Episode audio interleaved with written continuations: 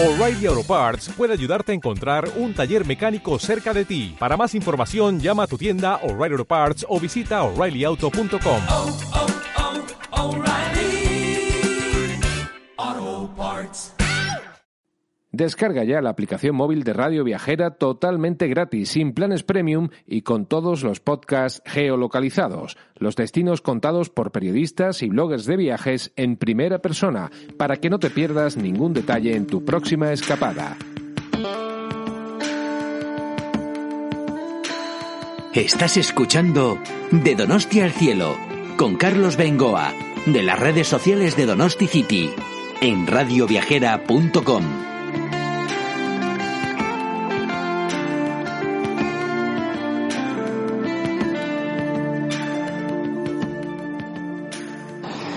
¿Qué tal amigos de Radio Viajera y de Donosti City? Bienvenidos a nuestro podcast de Donosti al Cielo, que eh, hoy, al igual que otros podcasts anteriores, os encamina hacia la ruta del queso Idiazábal. De hecho, hoy emprendo la primera etapa, desde Ordicia hasta Segura. He salido ya de Ordicia, tempranito. Eh, Ordicia es un pueblo medieval muy importante dentro de lo que fue el comercio que venía de Castilla y que llegaba hasta el Cantábrico, pues bueno, localidades como Beasain, como Ordicia, como Tolosa, fueron muy, muy importantes. Ordicia es una villa medieval, pasear entre sus calles ya enseguida nos eh, delata que hay un montón de edificios históricos, su famoso mercado, por ejemplo, que data de 1512, casi nada, y bueno, en cosa de tres kilómetros entre calles, pabellones industriales, quizás sea este el tramo me- menos de naturaleza de todo el recorrido, pero ya enseguida nos vamos a meter por bosques, prados hasta Olaverría para llegar a Idiazábal y de allí a Segura. Esa será la primera etapa. Hago una escala en Beasain a 40 minutos de tomar la salida, porque en Beasain sorprende como entre casas, entre edificios, una pequeña placita que hay aquí, observamos el que es el conjunto monumental quizás más importante de Euskal Herria, es el único que tiene palacio, ferrería, eh, lagar, eh, albergue, es Igarcha, un sitio muy, muy, muy recomendable que en mis redes sociales, en el blog donosticity.org, pues en el buscador lo vais a encontrar con muchísima facilidad. Y en Igarcha estoy, esta es la primera parada sí o sí de toda esta ruta del queso Idiazábal. David Nieto, muy buenas. Muy buenas, Carlos, ¿cómo estamos? Qué día más bonito me ha salido. Ahora voy para Olaverría, que llaman Balcón del Goyerri, y luego Idiazábal, Cuna del Queso, Segura, otra vía medieval espectacular. Pero Igarcha, Igarcha, lo, lo primero, sorprendente, ¿qué es Igarcha exactamente? Pues Igarza es un entorno, es un conjunto monumental que se compone, como bien has dicho, de cinco edificios, que es la guinda del pastel. Por un lado tenemos un palacio de madera de roble, la parte superior, la parte baja de piedra, que data de finales del siglo XV, comienzos del siglo XVI. Luego tenemos la ermita del siglo XVII, el molino, que actualmente también tiene el albergue, el hospital de los peregrinos del Camino de Santiago. ¿Está en uso todavía? Sí, sí, Ah. está en uso. De hecho, ahora que estamos en el 2022, ahora que la pandemia ya ha dado ya sus últimos latigazos y ya nos está dejando, han vuelto a abrir. Ah, bueno. Han vuelto a abrir. Y luego también tenemos la ferrería y, como no olvidar, el Hotel Dolarea, que como tal es parte del conjunto eh, y se mantiene la estructura del lagar. Bueno, incluso familia, ¿no? De quienes eh, fundaron el, el- el lagar, yo creo que se mantiene esa tradición de generaciones, ¿puede ser? Bueno, ahí ya, ya no te sabría decir, ahí me has pillado, la verdad, ahí me has pillado. Bueno, entiendo que este sería un poco el núcleo original de Beasain, ¿o no? Bueno, la verdad es que Beasain es un, es un pueblo con una forma muy extraña, a diferencia de Ordicia o de Segura, que partimos de núcleos medievales, que Beasain, por el contrario, es un pueblo que nace en el año 1615, es decir, es un pueblo muy nuevo. Llegamos, bueno, tú has venido desde Ordicia, habrás visto que Beasain es una recta muy alargada, muy Sí. alargada, y es que Igarza, el conjunto monumental de Igarza, tenéis que pensar que está al final del pueblo, es decir, y encima está rodeado de casas, ¿no? De tal manera que se hace como una islita Mm. en la que de repente llegamos y vemos esta, esta zona. ¿Qué ocurre? Que Igarza y Beasain son dos cosas que en origen eran diferentes, estaban separadas como tal. Ajá. Eh, ¿Pero de qué año data dices exactamente Igarcha? Claro, Igarza, lo que es el palacio actual, data de finales del siglo XV comienzos del siglo XVI. Aunque como tal, el primer edificio que tenemos aquí es una construcción realizada por el señor de Lazcano, Ah. allá por el año 1370-1380, cuando construye una torre que podemos ver a día de hoy los restos de piedra que la rodean. Vamos, estamos pisando, estamos casi encima de, ese, de esta zona, de lo que fue esta torre entonces, ¿no? Sí, eso es. Y esa torre iba acompañada de un puente de madera. Por tanto, esta era una zona logística clave. ¿Por qué? Por la comunicación en la que, la que tenía. Debido al Camino de Santiago y debido también a la, eh, a la ruta real, al, al Camino Real, que unía el Reino de Francia con el Reino de Castilla. Así, proporcionando pues ese comercio incipiente que se estaba dando a finales de la Edad Media. Yo tengo que reconocer que descubrí Garcha no hace mucho tiempo, vamos, muchas veces venía a Beasain, pero nunca reparas en este choco, quizás por ignorancia, pero lo ves ahí rodeado de casas, eh, antiguamente también de lo que fue una fábrica muy importante que había aquí, que cuál era... Indar, Indar, la fábrica de Indar, Indar. Indar, y en mitad de todo el cemento aparece de repente este sitio tan antiguo que al visitante le puede llamar mucho la atención.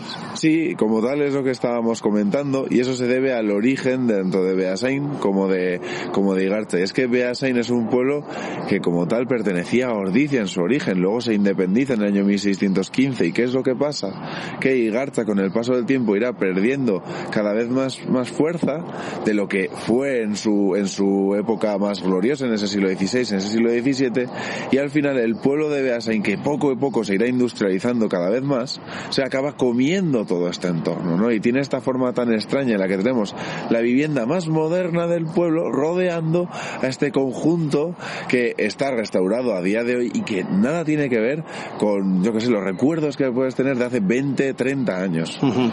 Eh, de noche se ilumina el puentecito, la verdad es que es bueno y un poco el recorrido ta- también del propio conjunto que eh, si yo vengo por primera vez aquí, entro en el palacio donde está la oficina de información, donde estabas tú hace un ratito, eh, ¿qué me voy encontrando parte a parte?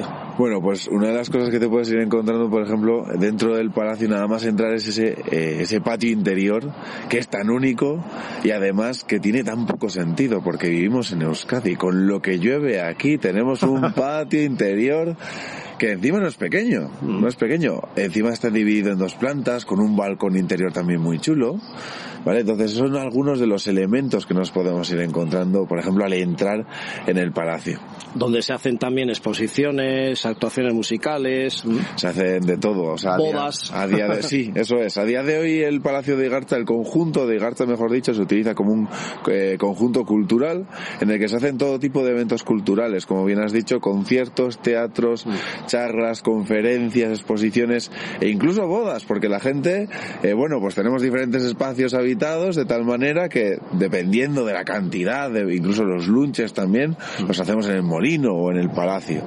El molino me encanta, la parte del molino, verlo por dentro sobre todo, ¿eh? por fuera ya llama la atención, pero verlo por dentro está quizás tal cual estaba en aquellos años. Sí, porque además el molino lo utilizaron prácticamente hasta los años 80. La familia molinera que vivió allí, prácticamente, eh, bueno, pues eh, nosotros incluso hemos conseguido información por parte de la última molinera, la última propietaria, porque ya tiene 88 años Martina, pero aún así nos contó y nos narró pues cómo ellos trabajaban, cómo ellos vivían, y pese a que modernizaron parte del, del molino, visitando se puede ver cómo el horno es de 1970, cómo hay máquinas más modernas, podemos ver también cómo se hacía la harina desde el siglo XVI hasta, hasta prácticamente ayer, utilizando la misma técnica.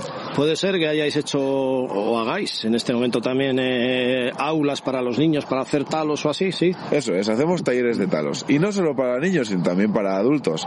Porque ¿quién no quiere comer, no? Ese plato tan típico de nuestra gastronomía que es el talo. Pero bueno, luego vamos a las ferias y decimos, ostras, qué precio tan desorbitante. Y en sí hacerlo es fácil. Lo que tiene, bueno, algún que otro truquillo. Bueno, he dejado para el final otro aspecto muy muy importante de este conjunto y es que eh, tenéis dentro del palacio, eh, dentro del palacio es, sí, efectivamente, sí, sí, sí. la única presa musealizada de Europa. Cuéntanos. Eso es, es un poquito la, la joya de la corona y es que al final la presa de madera se encontró tras la riada del 83, la cual pues tú la recordarás mejor que yo. En aquella riada apareció de la nada en mitad del río, apareció pues lo que suponía ser una presa de madera que se utilizaba para detener el agua y desviarlo mediante el canal de agua y así llevarlo al molino y a la ferrería. Canal de agua que está aquí todavía, ¿no? Exacto, exacto, y con el que podemos poner el molino en marcha y actualmente lo ponemos en marcha gracias a ese canal.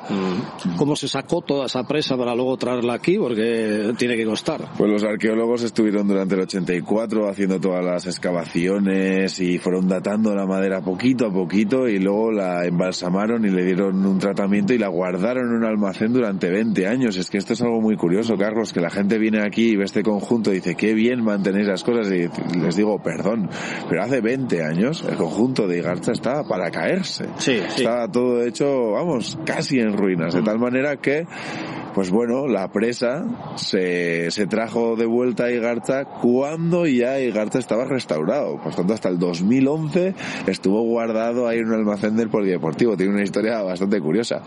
Sí, sí, pues este es prácticamente el primer sitio de parada obligatoria. Bueno, Ordicia ya tiene lo que hemos salido de los primeros metros, pues merece una visita. Si es en miércoles, más, porque veréis el mercado en plena ebullición pero la siguiente parada tiene que ser sí o sí en Igarcha. O sea que si os programáis bien esta primera etapa de la ruta del queso, que se puede hacer en cuatro horas con paradas, pues oye, os tomáis seis horas, pero aquí, previa cita, hacéis una visita guiada con David Nieto, con todo su equipo, y es algo que os va a encantar, que va a merecer la pena sin ninguna duda. Y a partir de ahora que me voy a encontrar ya subiendo a Olaverría, ya entiendo que por prados y tal. Sí, ahora vas a ir poco a poco cambiando el entorno, aunque como tal, el- lo que es el núcleo industrial no lo vas a abandonar en ningún momento porque el Goyerri, otra cosa no, pero tejido industrial tiene, tiene hasta arriba, hasta arriba.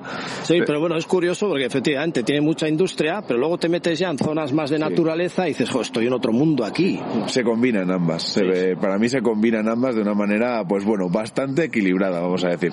Muchas gracias, David. Muchas gracias, Carlos. Bueno, pues esta es parte de la primera ruta, la primera etapa de la ruta del queso entre Ordicia y Segura. Os iremos contando, ¿eh? tendréis diferentes eh, podcasts aquí en la aplicación de viajes, la mejor que hay. Premio Gordo ha recibido recientemente ¿eh?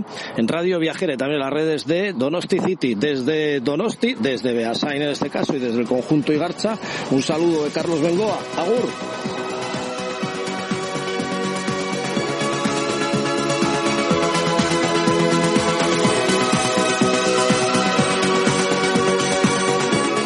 Descarga ya la aplicación móvil de Radio Viajera totalmente gratis, sin planes premium y con todos los podcasts geolocalizados. Los destinos contados por periodistas y bloggers de viajes en primera persona, para que no te pierdas ningún detalle en tu próxima escapada.